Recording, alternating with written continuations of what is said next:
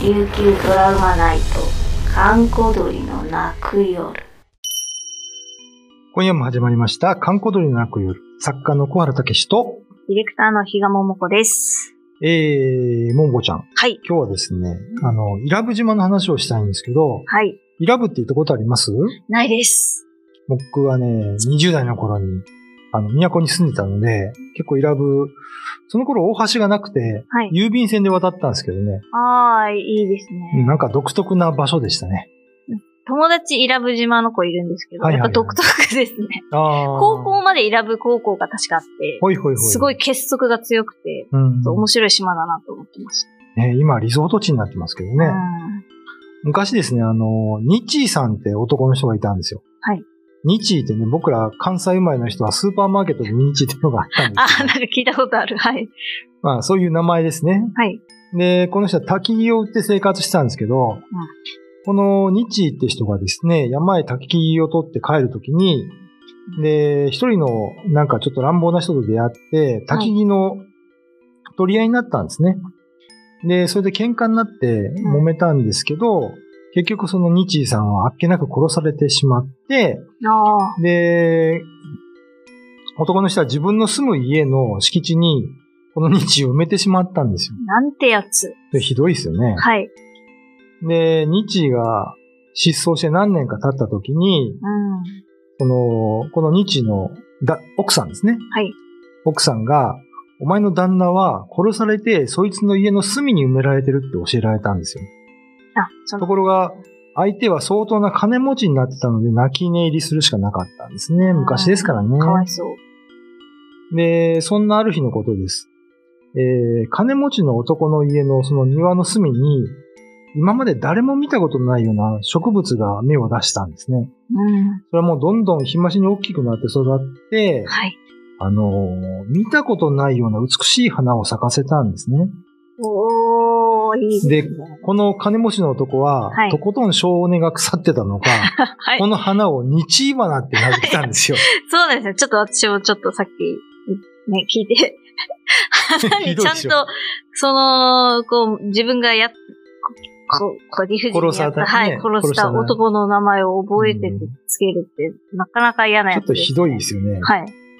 で、そんなね、美しい花の噂を聞いた、このニッチの子供がいたんですけど、うんあの、死んだお父さんと同じ名前だと思って、うん。うん。見に行ったんですよ。うんうん。で、すると、見てるとなんかその、まるで、行方不明のお父さんが語りかけてくれるような気がして、うん。この日花を見ながら、その男の子は泣いたんですね。うん。するとその瞬間、日花は悲鳴のような悲しい音を立てて、バラバラに散ってしまったらしいんですよ。おー。これなんかお父さんの気持ち がね、わかりますよねは。い嫌ですよね、こういうの知っね。てしまったのか。それで、まあ、あの、おこの子供が日医の子供だって分かったので、その金持ちの男は、その乱暴してから追い返したんですよ、この子供をね。本当に嫌なやつ。で、お母さんにこのことを話すと、実はあの花はお前のお父さんの化身かもしれないんだと。うん。こういうことがあってっていうのを話したときに、うん。子供が叫んだんですよ。お父さん、天の神様、私たち母子を守ってくださいって。はい。すると、それからもう日花はすっかり枯れてしまって、うん。金持ちの男の家も一気に災いが多発して、滅んでしまったという ね、うーんすごい話なんです けど、すごい話。もう、なんか、おとぎ話の、そうですね。はい、ような、すごい、えー物語実家、すごいなって思えう。ーまあ、あの、これはね、イラブ郷土史という有名な本に載ってる、まあ、有名な話なんですけど、うーん。あの、これもなんかね、昨日のお話みたいに、その、当時の文化がちょっとね、うん、そうです。伺い知れるようないい話だと思いました。はい。はい、今日の相手は、作家の小原武史と、ディレクターの比嘉桃子でした。えーちなみにこのイラブ郷土史っていうのはね、はいあの、大川慶良さんって方が書いた、まあ、イラブのいろんな話をまとめた本で、結構これ面白いのでね、はい。まあ、あの、古本屋に多分4000円ぐらいするちょっと高めの本なんですけど、おーはい。見かけたらちょっとペラペラめくってみてください。面白いですよ、これね。結構個性的な民話がいっぱいありますかそうですねうんへー。あのーまあ、キジムナーによく似たね、話とか、はい。あの、伊良部島には実は、あの、よくあるんですよ。こういうう、んうんあの、なんていうんですかね。なんかこのお花が咲いて、うん。それがこう、こう気持ちを通わせたような感じがして、で、その悪者も最後はこう滅びるって、こう、本当なんかジャックと豆の木じゃないですけど、なんかこう、まあ、あんまり沖縄の民話でお花が出てきて、なんかどうのっていうのは、うすんごい面白いなと思いました。あの、たまにね、その民話の中で黄金花伝説があって、はい。あの、上司に黄金の花が咲くんですよ。な、何にですかあの、お城にね。おー。で、それを探しに、あの、探した人が幸せになるとかね。えー、あ、そうなんだ。そういう話はいっぱいあるんですけど、うんうんうん。このお花がどういう形でとかっていうのはないんですね。その美しいお花が。まあ大体美しいですよあね。あ、そうか。うんあんまり世にも醜い花が咲いたとかいうのは聞いたことはないんですけどう、ん。しかもこの、小原さんの本によると、その金持ちの悪い男は、うん。そのお花を見に来た人からお金を取って、そこでもまた儲けたみたいな。そうそうそうそうそう。とことん、こいつは金の亡者だなって感じがします。うん大体殺した人の名前をね、花につけないしね。いや、一番本当にそこですよね。うん。道花。まあ今でいうサイコパスですよね、この人はね。ちょっとすごい人ですね。うん。だから昔からこういうサイコパスなことをして、お金を儲けてたひどい人はいたんですよね、やっぱりね。うんでも結局そういう人は、最後はやっぱりその、まあ天の神とかうん。がやっぱり滅ぼすという、まあ一種の信仰ですよね。はい。そういう希望みたいなのが人の心にあったのでこういう話が生まれたのかなっていううん。気はしますけけどね。ど。確かに。これはなんか幽霊がっていうよりは、なんていうんですか。だから、こう、悪いことはしないよっていう、その、なんていうんですか、教訓っていうか、そうですね。はい。そういうの感じますね。うん。まあなんか、ちょまあこうちょっと変な意味に捉えちゃうかもしれませんけど、うん伊良部島っていうと、ちょっと人が荒々しいとか ね、いうのが、まあ基本的になんかあったりするんですよ、沖縄ああのー、人どうだっは。たかなはい。伊良部の皿浜の人と喧嘩は絶対するなって聞いたことあ りますいや、これ、私のその、しまあまあ、ばあちゃんとか、お父さんとかもそうですけど、どこどこの人とは、で、そのちょっと、なんていうんですかね、キャラクター付けはうん。あって、特にその、まあ確かにリ、イラブとか、離島の人とかもありますね。うん。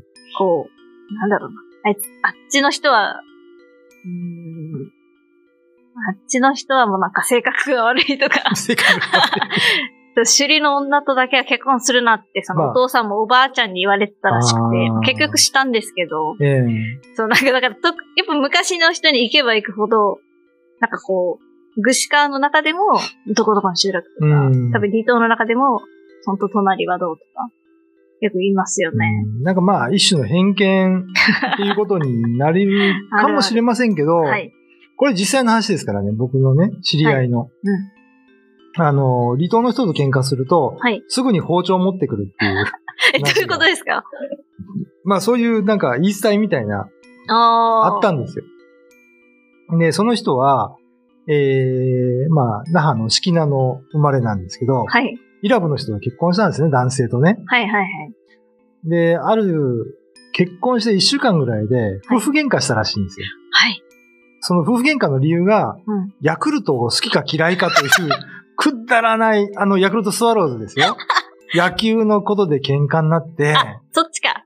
球飲団む、の飲むヤあ、クびっルくトりじしゃなまくした。て、ヤクルトスワローズ、球団をね、うわー、難儀、それめんどくさいですよね。その、野球の、二人とも野球好きで揉めたんですかね二。人とも野球が好きなんです。うんだったんですよううで、揉めて、しばらくしたら旦那さんがやっぱ包丁を持ってきて、えお前を殺して俺も死ぬとか言い出し始めてー、、やば、はい。家のなんか布団とかをザクザクザクザクもう一人で刺し始めて、はい。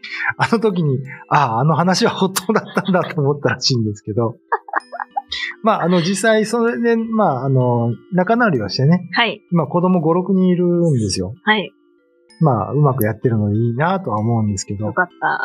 あ、離島の人はちょっと血の気が多いというかね、ですかね。まあ、本当かもし れないですね。うんうんヤクルトが好きか嫌いかか。前、あれですよ、あの、テレビでやってる警察24時とか見てたんですよ。はい。でたまに沖縄映るじゃないですか。うんうんうん。そしたら、あの、渡嘉敷のま人と、えー、与那国の人だったかな。はい自分の離島を馬鹿にされたって言って、殴り合いの喧嘩をして警察が止めに入るみたいな。これへえ。沖縄あるあるらしいんですね。あー、でも、その、島意識みたいなきっと。うんうんうんあ出りますね身地でこう、ちょっとね、うんうん。あの、対抗するというか、はいはい、ありますね。ありますよね、沖縄でね。愛知よりも、それが濃いですかね。んどうだ、感じますかその、うん。まあ、僕最初に沖縄に来たのが30年前ですから、今よりも多分そういう意識みんな強かったかもしれないですね。うーん。特に。内地の人に対する対抗意識とか、そうですね。う確んかに自分と違うコミュニティの人が自分のコミュニティに入ってくると、どうしても拒絶反応を起こしてしまうみたいなね。うんうんうん。そういうのがあったんですけど、うん。まあ今はでもね、だいぶね、まあそうですうね。ん、また変わってきてると人こ々ろもあのり意ます。識もね、変わってきてるとは思うんですけど、うん。まあ、あの、伊良部島はととりあえず面白い場所なんで、 あの、行ってみてください。はい。で、伊良部のね、キジムナみたいな話で、インガマやらうって話があって、はいこれ前しましたっけインガムやらう。いや、なんか、キジムナ、いっぱい、インガムやらう多分まだ、やってないんじゃないですかね。あ、ね、また機会があったらこのインガマやらうの話もしようと思うんですけど。はい。これもね、ラストがね、こういうちょっと偏見というか差別が出てくるんですよえ。気になる。結構その、各地にキジムナっていますよ いね。ますいます。奄美から、本当に。うん。これは基準なって言われてますけど、僕はまた別の話として捉えてるんですけど、はい。はい。まわかりましあ、たあの、時間が来ましたんで、これはまた別の日にゆっくり話したいと思います。はい。お願いします。今日のお相手は、小原武史と、比嘉桃子でした。 YouTube のチャンネル登録高評価 Twitter のフォローよろしくお願いしますポッドキャストも配信中詳しくは概要欄まで。